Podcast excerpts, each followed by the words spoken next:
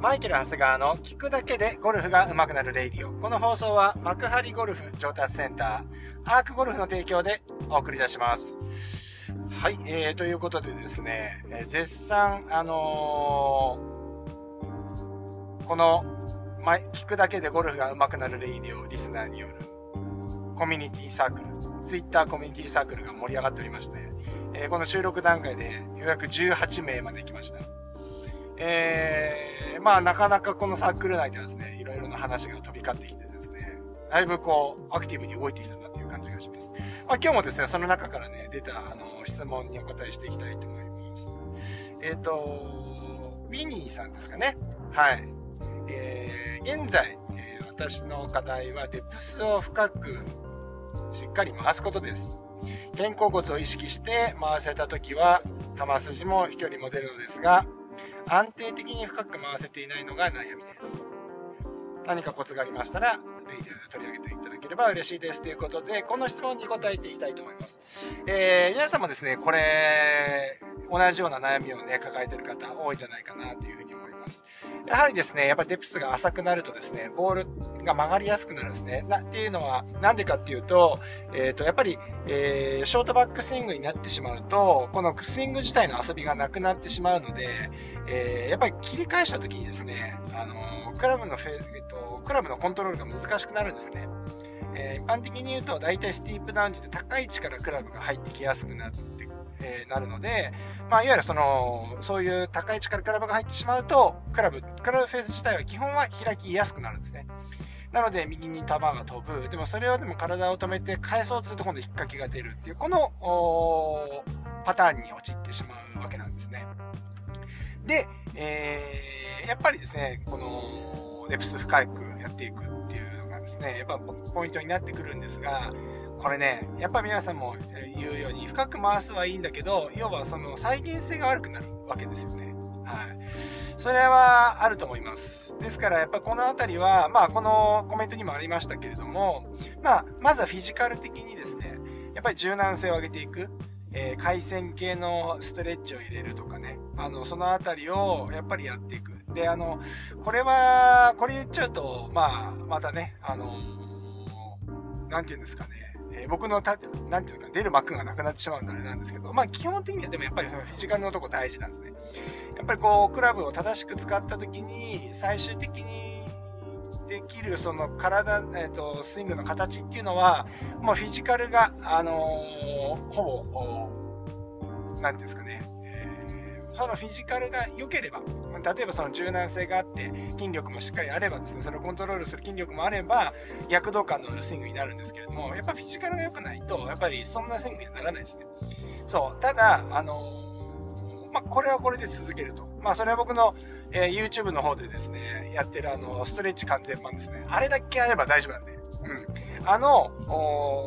前後屈、側屈、えー、回線ですね。えー、このストレッチをですね、一通りやればですね、あれを毎日続けても確実に変わってきますんで。多分、一週間、まあ一週間はちょっと言い過ぎかもしれないですけど、えー、一ヶ月続けたら確実に変わってますよ。ただちょっとハードなんで、あのー、ちょっとその人、それぞれにですね、あの、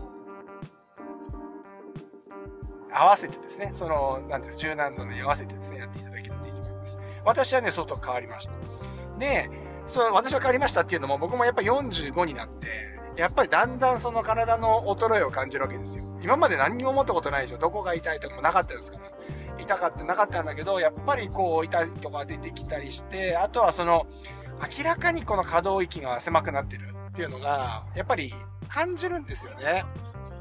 そう。なので、えっ、ー、と、これは続けてもらいたいんですけど、まあ、とはいえ、その、バックスイングの不覚さを出すっていうのは、え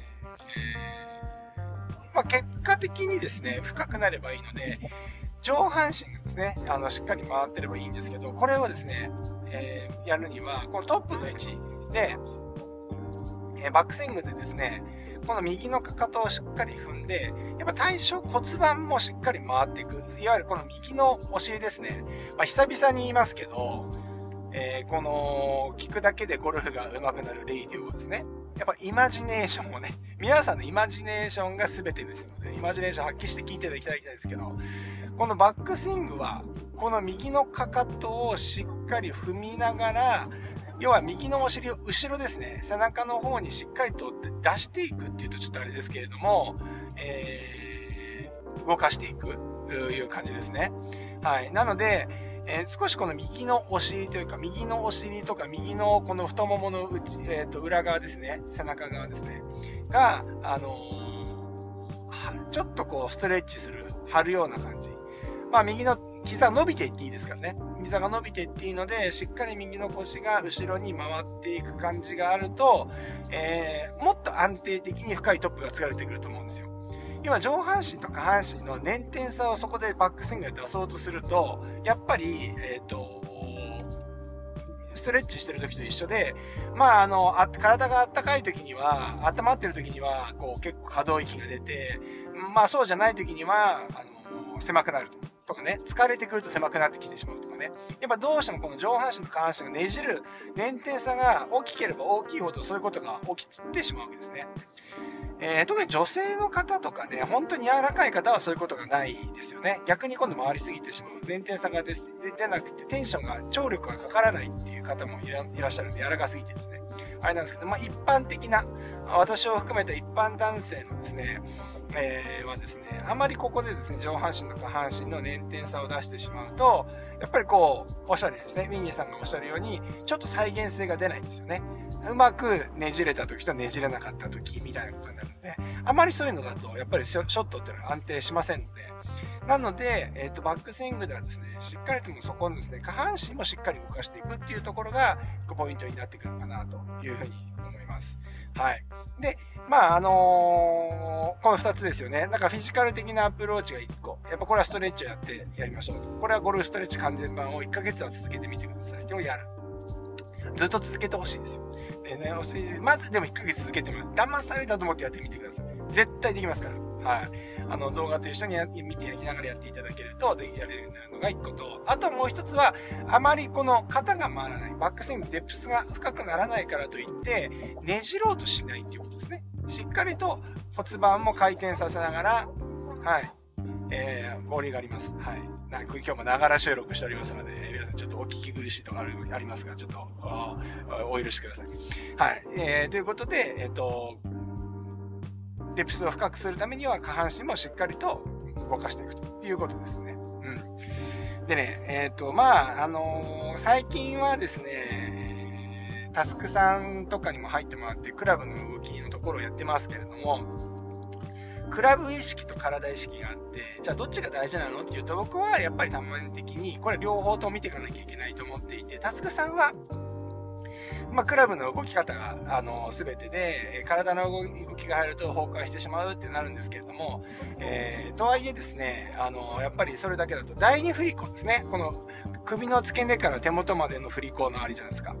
ここをコントロールするのはやっぱ体ですので、やっぱり体の動きっていうのもやっぱり意識していかないと、やっぱゴルフとしては成り立っていかないと思うんですよね。はい。ですので、まあ、あのー、この辺り、はですね、まあ、バックスイングで、えー、クラブだけの意識ではなくて、もうちょっとこの足を使ってですね、フットワークを使いながら少し少し回転を入れていくと。こんな感じでやっていただきたいなという。はい。まあ、で、えー、まあ、このコメントのね、えー、中にもありましたけれども、肩甲骨とかをね、意識すると、なんていう話をあされてましたが、えー、これね、あの、もう、ミニーさんやっぱさすが、あの、レイディを聞いてくださってるし、多分、あの、YouTube 見てくださってると思うんですよね。えー、なので、えっ、ー、と、だいぶそのあたりができてるんで、そ、そこのことに関してはですね、えー、まあ、肩甲骨がね、こう、上がってない、ちゃんと下がってる状態でね、えー、まあ、いわゆる力んでない状態で、えー、構えられてると思いますけど、そのあたりはですね、えー、引き続き意識していただければなと思います。はい。やっぱこう肩甲骨がフリーに動くような状態、肩甲骨が下がってる状態っていうのが、まあ、ベストですので、まあ、このあたりも合わせてやっていただけると、なお良くなってくるのかなというふうに思います。はい。まあ、そんなわけでですね、今日も今日とて、えーえー、最近はですね、だからこれ、僕もレイディオやってて思うんですが、ツイッターサークル作ってから、やっぱ皆さんの質問とかがですね、あの、ダイレクトで届くようになったので、えー、レイディオのですね、えー、ネタネタというか話すことがですね、あの、ある話そう、これあのね、前は何話そうかってやってたんですね。結構絞り出してやってたんですよ。ね本来は同じことを結構何回も言ってもいいらしいんですよね。あの、やっぱり1回じゃ大体覚えないじゃないですか。なので、同じことを何回か、あのー、繰り返して話すっていうことも大事らしいんですけれども、なんか本当にまあ1年前に話したことであって、なんかこれ前に話したよなとかって思うと、あんまり僕それ言えない、いやあの、できないタイプだったんですけど。なんで、えー、なかなかネタをね、絞り出すっていうのがね、すごい難しくて。うん、だから、まあ今配信頻度とかもね、今平日になってますけど、そう、でも、あのー、サークルができてから、まあなんかそういうことにこと書かなくなったっていう感じがしますね。はい。ですので、えー、皆さんもですね、ぜひまだ、あの、サークルに入ってない方はですね、ぜひ無料ですので、えー、無料サークルには、あのご参加いただきたいなというふうに思います。はい。そうですね。そんなわけで今日は、そう、でもサークルの話もすると、ねあの意外と女性の方も、あのいらっしゃって、あの、僕の YouTube とか、YouTube がだいたい男性と女性の比率が95対5ぐらいの、あの率で、まあ、圧倒的男性なんですよね。僕の YouTube チャンネルっていうのは。まあ、大体その僕の実レッスンの比率とほぼ同じです。はい。ほとんど女性の方は私に寄りつかないっていう状況なんですよね。悲しい状況です。はい。男の私としては悲しい状況です。女性の方にもっと来てほしいんですけれども、え基本的には男性の方に囲まれているという状況なんです。で、このレイディオになるとですね、ちょっとこの男女比がですね、えー、変わりまして、女性が10%、男性が9割、90%っていう風になってるんですよね。ですから若干、ね、あの、レイディオになると、えー、女性が、の方にも聞いていただける内容なんていうのかなと思いますね。えー、というわけかですね、そのサークルにもですね、女性の方も入っていただいて、めちゃくちゃ嬉しいんですよね。はい。なんか家事をしながらいつも聞いね、ママさんとか言っていただけるんですけど、本当に嬉しい。もうそうやって聞いてほしい。でもね、家事をしながら僕のレイディを聞くっていうのもね、なんかイメージ湧かないですよね。あの